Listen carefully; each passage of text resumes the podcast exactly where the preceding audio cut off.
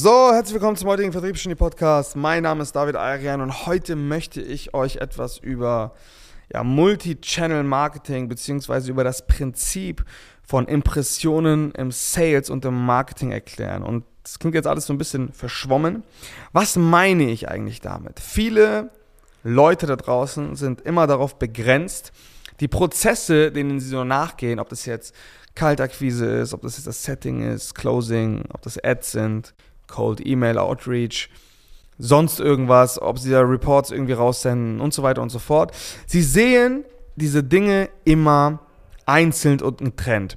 So, und das ist schlecht. Ja, warum ist das schlecht? Weil ich sage immer, du kannst eine Message, eine Geschichte, die du, deinen, die du deinen Kunden erzählst, ja, eine Geschichte, die dann am Ende zu einem Verkaufserfolg führen soll, ähm, kannst du auf verschiedenste Weisen erzählen. Du kannst eine Geschichte erzählen im 1 zu 1. Ich kann jetzt jemanden anrufen, kalt und ihm äh, etwas erzählen, eine Geschichte, die, die mein Produkt beschreibt, die alle Parameter äh, inkludiert und so weiter und so fort. Und am Ende kann es zu einem Verkaufserfolg führen. Ein und dieselbe Geschichte kann ich in eine Werbeanzeige packen und äh, Geld reinpumpen und dafür sorgen, dass äh, ganz viele Menschen diese Geschichte in Form einer Werbeanzeige sehen. Mit einem Bild, ja, vielleicht mit der Image-Ad, ähm, vielleicht, vielleicht mit einem Video und mit einer Copy dahinter. Ich kann ein und dieselbe Message und Geschichte auch als E-Mail verpacken und äh, in irgendwelche Mailinglisten inkludieren und sie an ganz viele Geschäftsführer bei E-Mails schicken. Ich kann auch ein YouTube-Video machen, wo ich ein und dieselbe Geschichte auf YouTube publiziere, ja, in, in Form eines Videos und so weiter und so fort. Und worauf ich hinaus will ist, mm, man darf all diese Impressionen, weil darauf kommt es am Ende des Tages im Marketing an. Es geht um Impressionen. Es geht darum, möglichst viele Touchpoints und Impressionspunkte mit Menschen zu haben, die potenziell zu deiner Zielgruppe gehören. Und viele sehen diese Prozesse immer getrennt. Ja, die verstehen gar nicht, dass die Pitchpoints, die du in der Kaltakquise im 1 zu 1 nutzt, genauso und ebenso wahrscheinlich funktionieren werden, wenn sie in der Kaltakquise funktionieren, wie in der Performance-Ad. Und die Strategie, die ich all over empfehle, und ich möchte auch erstmal, dass das Verständnis und die Awareness dafür überhaupt da ist. Die Strategie, die ich empfehle, ist zu verstehen, dass dein Kundenklientel ungefähr wie so ein Teich ist. Ja, das ist so ein Teich, wo deine Kunden in Form von Fischen drin schwimmen. Ja, du hast, du hast einen Teich und du hast einen Fisch. Jetzt ist der Teich mal größer, mal kleiner, mal mittelgroß, äh, völlig egal. Die Größe spielt in erster Instanz, ja, wenn du am Anfang bist, solltest du dir vielleicht erstmal einen Teich suchen, der vielleicht groß ist, aber du dich auf einen kleineren Teil des Teichs fokussieren solltest. Aber unabhängig davon, ich sage immer, diese Multichannel-Strategie ähm, inkludiert, du solltest verstehen, dass ein Mensch, ein Zielkunde von dir, manchmal mehr als eine Impression von dir braucht, um vielleicht bei dir Kunde zu werden. Ich habe das ganz, ganz, ganz häufig. Äh, kaufen oder werden, werden einige Agenturen bei uns Kunde, mit denen wir vor drei Jahren mal im Kontakt standen. Die haben dann einen Anruf bekommen vor drei Jahren, haben gesagt, yo, nee, heute nicht. Ja, ich gerade kein Interesse, kein Bedarf, sonst was.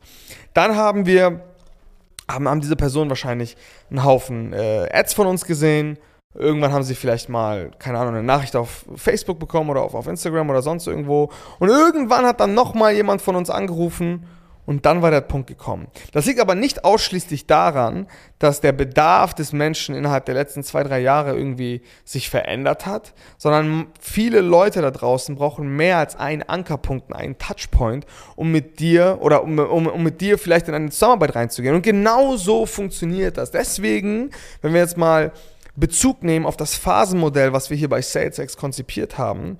Deswegen empfehlen wir auch am Anfang, sich einen Kanal bezüglich der Lead-Akquise zu suchen, der für euch planbar ist. Denn so mit wenn ihr Vertriebsmitarbeiter habt, der auf Provision bei euch arbeitet, der, dann werdet ihr wahrscheinlich für den 2.000, 3.000 Euro im Monat ausgeben. Vielleicht vier. Ja, all over. Mit, mit dem, äh, als Gesamtkostenrechnung. Overall.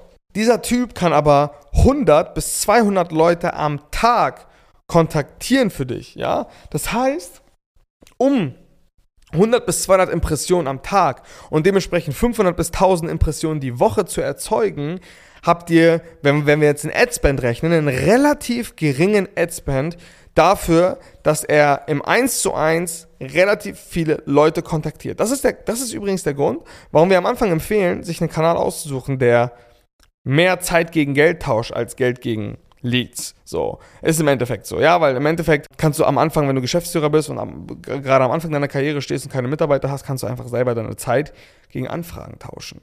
Das ist am Anfang am kosteneffizientesten.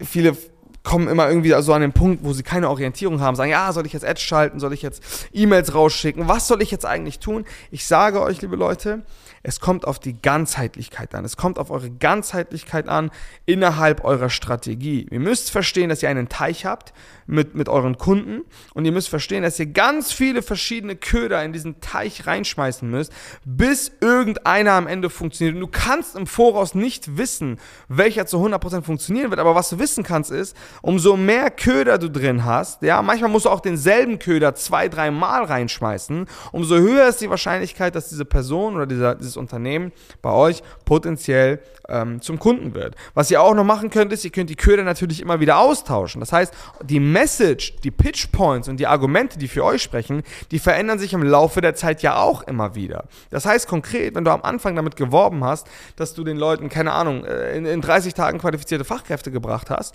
dann kann ein weiterer Köder, der sich im Laufe der Zeit entwickelt, sein, hey, wir bauen eure Arbeitgebermarken auf. Und vielleicht gibt es jemanden, der auf das 30 Tage qualifiziert nicht angesprungen ist, aber auf das Thema, ey, Employer Branding anspringt.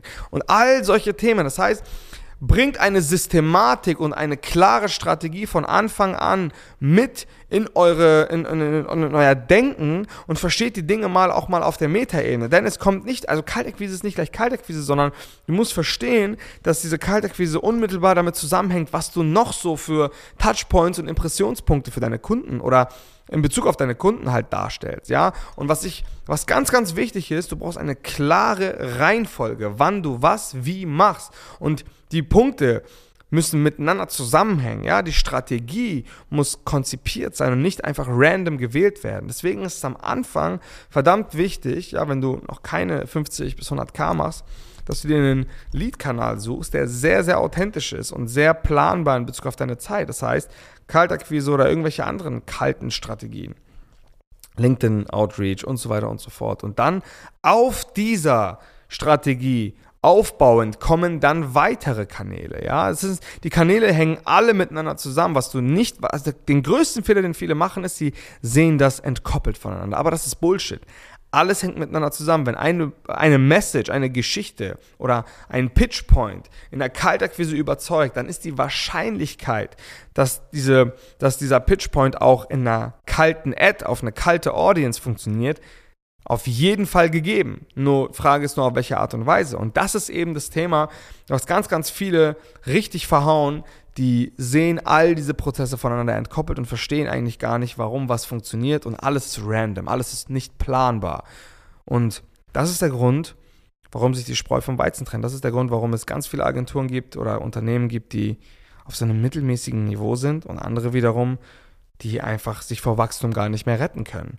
Ja, weil die einen alles, was sie machen, irgendwie zufällig machen und irgendwie mal einen Glückstreffer haben, so nach dem Motto, ein blindes Huhn pickt auch mal ein Korn. Ja, sie lesen dann halt irgendwelche Skripte ab, die dann zehnmal nicht funktionieren und beim elften Mal einmal funktionieren, dann haben sie wieder kurz ein Glücksgefühl, gehen dann einfach auf reine Muskelkraft, auf reine brutale Umsetzungspower. Ich sage mal, liebe Leute, arbeitet, versucht doch von Anfang an mehr oder weniger effizient zu arbeiten und smart zu sein, um euch nicht komplett auszubrennen nach zwei Jahren. Ich kenne so viele Menschen, die zwei, drei Jahre wirklich brutal geackert haben, aber leider in die falsche Richtung. Ja, die haben sich halt selber voll verbrannt, die haben halt an Strategien festgehalten, die halt mal funktioniert haben, alle 15 Mal so, ne? Und dann dachten sie, ja, das gehört sich eigentlich so. Nein, Mann, das gehört sich überhaupt nicht so. Wenn du smarte Ansätze führst, äh, fährst und nicht komplett auf den Kopf gefallen bist, dann wirst du in der Lage sein, mit ja, zwar mit gewisser, von, vor allen Dingen am Anfang, mit gewisser Muskelkraft nach vorne zu kommen, aber du wirst ab einem gewissen Punkt, wirst du, werden deine Entscheidungen wichtiger sein, dann sind deine Strategien wichtiger als nur deine reine Umsetzungskraft. Es geht nicht nur ums Umsetzen, sondern es geht auch auf, um ein ausgewogenes Maß davon, was setzt du um, ja? Wenn halt ein Skript von 100 Mal, 80 Mal nicht funktioniert oder 90 Mal nicht funktioniert und 10 Mal schon, dann solltest du dich fragen, ey, geht das nicht noch effizienter? Geht das nicht noch besser? Und kann ich vielleicht irgendwie noch irgendwas machen? Ne? Also nicht einfach nur blind äh, irgendwelche Sachen machen und nicht verstehen, was die Zusammenhänge sind.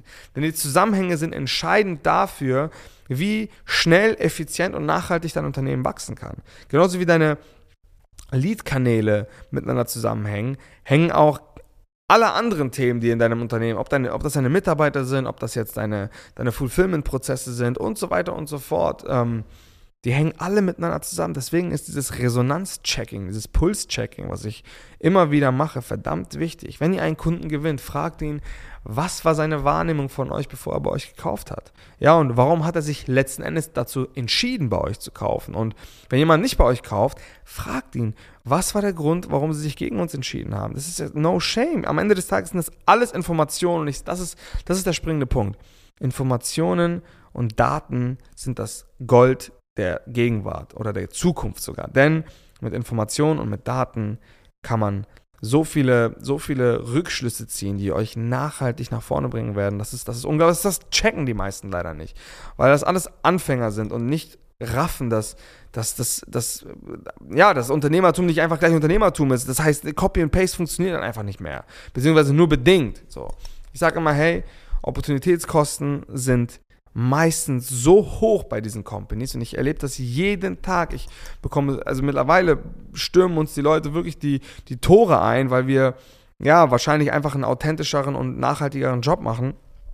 Die Unternehmen kommen zu uns und ich sehe so verdammt viele Lücken und manchmal sind die sogar schon auf einem echt guten Niveau. Ja, manchmal machen die schon mehrfach sechsstellige Monats-Cashflows und ich schaue mir das Ganze dann an. Meistens fahre ich dann auch mal vor Ort und schaue mir das Ganze mal von, von innen an, ja, weil innen ist also vor Ort nochmal authentisch und im, im, im alltäglichen Workflow sind nochmal ganz andere Informationen, als wenn die Leute bei uns beim Bootcamp sind. Und ich sehe Dinge, die, ja, die einfach random passieren, aber sie funktionieren, weil einige Gründer wirklich eine kranke Durchschlagskraft haben. Und das ist super, weil darauf können wir aufbauen. Aber es ist einfach wahnsinnig, wie krass Opportunitätskosten nicht beachtet werden. Opportunitätskosten sind wirklich manchmal so brutal hoch, dass man man kann es nur schwer kalkulieren, weil man ja nicht weiß, was man verpasst hat, weil man es halt nicht auf dem Schirm hatte. Ne? Und dementsprechend steckt als Quintessenz in jedem Business vor allen Dingen in der Branche, in der wir tätig sind, verdammt viel Potenzial. Man muss es nur entkoppeln. Manchmal muss man gar nicht mehr Mitarbeiter oder mehr Adspend oder mehr sonst irgendwas raushauen, sondern manchmal kann man mit den bestehenden Ressourcen ein Vielfaches entwickeln und rausholen. Und das ist das Ziel, effiziente Companies zu bauen mit smarten Ansätzen und nicht einfach nur blind, brutal, stumpf, möglichst, keine Ahnung, ohne viel nachzudenken, Kopf ausschalten. Ja, das ist so eine Bot-Generation, die wir irgendwie aktuell haben. Super viele NPCs, die da draußen einfach irgendwelche Codes bekommen und dann äh, einfach dasselbe Programm dauerhaft spielen, egal wie oft sie mit ihrem Kopf gegen die Wand schlagen. Ne? Und das ist, das ist leider ja, ein relativ schwerwiegendes Problem innerhalb dieser Branche. Aber unabhängig davon, ähm, ja, ich hoffe, du konntest aus diesem Podcast ein bisschen was mitnehmen. Ja, streng dich an, benutze dein Gehirn. Das hast du nicht einfach so bekommen. Und ja, wenn dir diese Folge gefallen hat, gerne kommentieren, Abo, Like und alles, was es sonst so gibt. Und in diesem Sinne, ja, vielen Dank fürs Zuhören und bis zum nächsten Mal. Ciao, ciao.